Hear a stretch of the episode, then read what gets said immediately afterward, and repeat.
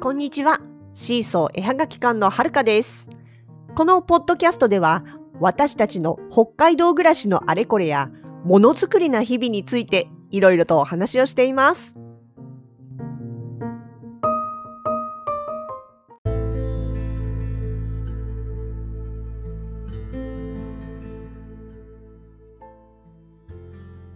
今日ね、まあ自分で車を運転して往復してたんですけども、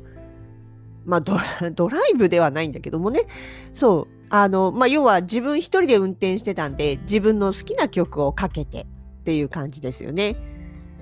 今日ね、風はあったんで、結構風はね、結構あったんですよ。なんだけど、まあ、とにかくいいお天気でね、本当にあの、昨日、おとといか、金曜日のなんか、あの悪天候、大嵐が嘘みたいな、本当気持ちいい天気でした。なのでね、まあ気持ちよくって、っていうわけで、じゃあ、よっしゃ、こうね、サラ・ブライトマンを聴こうと思って、こう、本日 BGM はサラ・ブライトマンって言ってまいりました。そう、でもね、私的にはなんですけど、サラ・ブライトマンの曲って、もちろんね、晴れた日の大自然の中を走るのにもすごい似合うんだけれども、逆に雪がしんしんと降るみたいなね静かな夜というか音が引きあの吸い込まれちゃうような夜だったりとかあとは、まあ、全然ガラッと違くて首都高みたいなね都会の夜の高速道路みたいなそういうところを走る時にも似合うっていう気がしてるんです。バラバラ。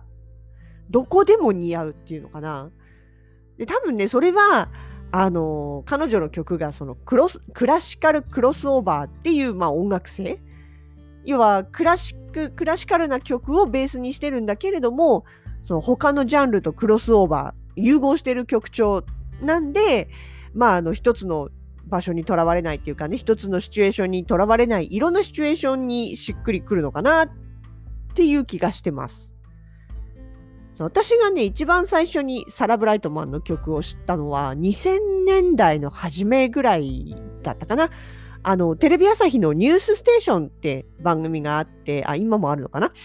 あって、そこのオープニング曲にね、使われてた曲があったんですよ。サラバンドっていう曲でね。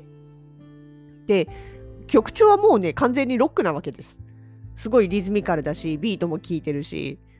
でも、そこに入ってくる歌声、サラの、サラ・ブライトマンの歌声が、明らかにオペラな発声なわけです。でもね、それがまたね、すごいマッチングしてめっちゃかっこよくって、で、曲のね、タイトルにサラ、サラバンドっていうタイトルだったから、サラって入るから、てっきりね、この人のために作られた曲なのかなと思ってたんですよね。で、しかも、あの、アルバムの中にも入ってるんですけど、このアルバムにこの曲入ってるの日本版だけらしいんです。海外のあの CD の中にはサラバンドは入ってないんですって。だからもう私はてっきりそのね、テレビ朝日のオープニングの曲のために書かれたサラのための、サラが歌うための曲みたいな、そういうなんかオリジナル曲のイメージだったんですけど、いや、実はね、これね、あの、よくよく調べたら原曲がちゃんとあるんですね。あの、ヘンデルってクラシックの音楽家のヘンデルのクラブ3組曲っていう曲の、えー第2巻の第4曲ですって。どんだけ細かく分かれてるのって、まあクラシックにありがちですけどね。その、まあそういうことで、その第2巻の第4曲のところにこのサラバンドっていう曲があるんですって。で、ええー、と思って、ちょっと YouTube でみあの検索したらね、あっさり出てきたんでね、聞いてみたんです。で、それ、まあまあ、チェンボロ、チェンバロの演奏だったっていうこともあると思うんですけどね、最初聞いてても違う曲かと思いました。どこで始まるのかなあのメインテーマのメロディーはと思っててよーく聞いてたら、あれ？あ、もう入ってるじゃんみたいな感じで、本当になんかね、全然別の曲みたい。まあそうですよね。ロック調にアレンジされてるんですから、クラシックが。あまあまあまあまあ、それは不思議もないんだけど、ああ、へえ、みたいなね。原曲聴くと全然違うわっていう感じでしたね。そうで、あとね、そう、その頃割とニュースステーション毎晩見てたんですよね。あの、ちょうどその時間に、あのね、仕事がね、終わるのが遅かったんで、あのまあ大体そのぐらいの時間にご飯食べながらテレビを見るみたいな感じで、で、ニュースステーション見てたんですよね。で、その中のサッカーのワールドカップとか、あと日本のサッカーの試合とか、まあなんかそのサッカー関係のニュースの時に、やっぱり同じようにサラのね、サラ・ブライトマンのクエスチョン・オブ・オナーっていう曲があって、その曲がね、ずっと流れてたんですよ。まあ、サビの部分だけなんですけどね。で、それも聞いて、お、かっこいいなと思って、この人かっこいいわ って思いながら聞いてて、で、アルバム出たっていうんで、あ、じゃあちょっとアルバム買ってみようと思ってね、ハレムっていうアルバムなんですけど、買ってみたんですよ。そしたら、実はこのクエスチョン・オブ・オナーって曲、最初はね、すごいがっつりクラシック調なんですよ。で、クラシック調で始まるんですよね。歌の声もね、音楽も。えー、っていう感じのもうなんかオペラみたいな感じで始まってでそれが途中でガラッと変わってねサラ・ブライトマンの歌い方もガラッと変わってであのそのサッカーのニュースのテーマの部分に入っていくんですけどね。そのねまた変わり方もかっこいいっていうかね。あの迫力があるっていうかあやっぱり幅広い歌い方する人なんだなと思って。でね、あの、まあ、それもそのはずなんですよ。サラ・ブライトマンってもともとミュージカルやってた人なんですよね。私がまあ、その惹かれた要素は実はその辺にもあんのかなって後から思いましたけど、普段ほんとね、あの、作業を、パソコン作業なんかしてる時の BGM は、まあ、ミュージカルソングが圧倒的に多いんですよ、私。あのミュージカルっていうものが好きなのもあるんですけど、ミュージカルソングもね、すごい大好きで、知ってる、もちろん自分が見たミュージカルの曲もそうですし、実は曲だけ知ってて、ミュージカル本体見たことないものも結構あったりします。のセリフの代わりに、ミュージカルってほら、セリフの代わりに歌を歌うわけなんでね、あのミュージカルのナンバーってどれもなんかこう一曲一曲がドラマチックっていうか物語があるっていうかそういうものが多いんですよね。まあ、だから好きなのかなっていう気もします。あのそうそう、オペラ座の怪人って有名なね、ミュージカルあるんですけど、もともとあの舞台の方では、ケン・ヒル版っていうのと、アンドリュー・ロイド・ウェーバー版っていうのと2種類あるんですよね、有名なところでね。で、ケン・ヒル版の方が先にあって、で、その後なんかリメイク版というか、まあ最初はね、なんかコラボでやろうとしてたんだけど、最終的にそのアンドリュー・ロイド・ウェーバーが音楽を作ることになって、でも、その時点でロイド・ウェーバー版っていう形になったみたいなんですよね。だから構成も少し違くって物語の流れとかねその恋愛的な要素とかっていうのの比率とかがケンヒル版とあのウェーバー版ではだいぶ違うみたいですね。見たいっていうか私両方見てるんだけどな。両方見てるんだけどケンヒル版の方がだいぶ古い記憶なんでちょっと薄いかな。どうしてもねロイド・ウェーバー版の方が印象強いんですよね。っていうのはあの結局そのロイド・ウェーバー版作られた時に、まあ、まだ当時無名だったサラ・ブライトマンをねヒロインのクリスティーンをやらせるために彼女の音域に合わせて曲を作ったっていうことなんですよ。まあ後々ねサラとロイド・ウェーバーは結婚してさらに離婚するわけなんですがまあだから結局サラのためにサラの音域に合わせて彼女のために作ったっていう要素が強いのでまあ、おのずとというかね、ロイド・ウェーバー版の方が恋愛要素がぐんと強くなっているということみたいですね。そう。なんでね、そう、あの、彼女の音域に合わせて作ったもんですから、オペラ座の怪人のあのメインテーマのデュエット、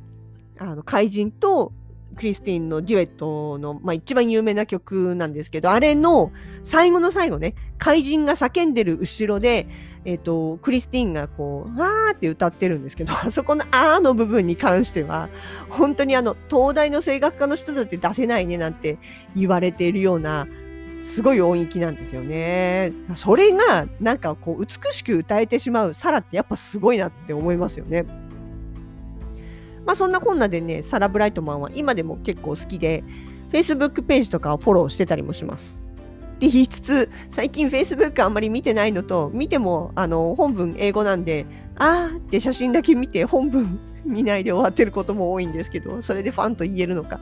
まあでも好きなものは好きなんで、それでいいと思ってます。そう、あ、そうね、サラと同じように、あのクラシカルクロスオーバーな曲やってるのが、ポップオペラっていうジャンルにでやってるあの藤沢則正さんっていう方ねこの方日本人ですよ北海道出身の方でねそう彼がやっぱり同じようにそのクラシックをベースにしてえアレンジした曲をポップ調とか歌っててで歌の途中でポップな歌声とそのオペラな歌声とっていうのを使い分けているような歌い方をしてるんですよね。うん、あそうそう一度だけね実物生藤沢則正さん会ったことあります。あの、北海道神宮の神宮祭の STB スタジオに来てたことあるんですよね。当時ね、確か STB ラジオの番組持ってて、それの流れ、公開録音かなんかだったんですよね。で、それ見に行って、で、終わった後、収録終わった後に握手会あったんで、ちょっと並んで握手してもらっちゃいました。なんて、ミーハなことやってたりもします。そうそう。で、彼の曲だと、あの、大工？あの、よく年末に流れるあの大工です。あの大工をベースにした希望の歌っていう曲があるんですよね。で確かね、これがね、2010年、あのー、東日本大震災の年の秋に発表された曲で、で歌詞の中にね、幸せだから笑うんじゃなくて、笑ってるから幸せになれるとか、あなたが笑顔でいられるように、みんなが笑顔でいられるように、笑顔の力で世界照らそうっていう歌詞が出てくるんですよ。なんでその歌詞がねちょうどまあみんなのその、まあ、震災で沈んだ気持ちのところにとても響いたのか確かねあの年結構この曲があの広まったっていうような割と広く取り上げられていたっていう記憶があります。いやでもね藤沢則正さんの公式 YouTube なんかもね結構ちょいちょい見させてもらってるんですけどねほんと顔立ちもね、爽やかイケメン系だしね、もっともっとなんかメジャーになってもいい人だと思うんですけどね。なんか、うん、まだ多分そんなに激メジャーというほどにはなってない気がして、もったいないよねって面白い、すごい面白いことやるし素敵な人なのにねっていうのはよくほのかさんと言ってます。そう、二人ともね、あ、そう、サラ、サラ二人ともって私とほのかさんじゃなくてね、サラ・ブライトマンも、えー、藤沢則正さんも、本当クラシックとかロックとかポップスとか、もう、ジャンルをね、縦横無尽に、こう、行き来してる感じがね、すごい好きなんですよね、多分ね、私は。声もね。そう。まあね、ドライブはね、やっぱりね、お気に入りの曲をお供にするの、大事ですよね。眠気覚ましのためにも。まあ、そんなちょっとだけ自分の好きな音楽の話をさせてもらいました。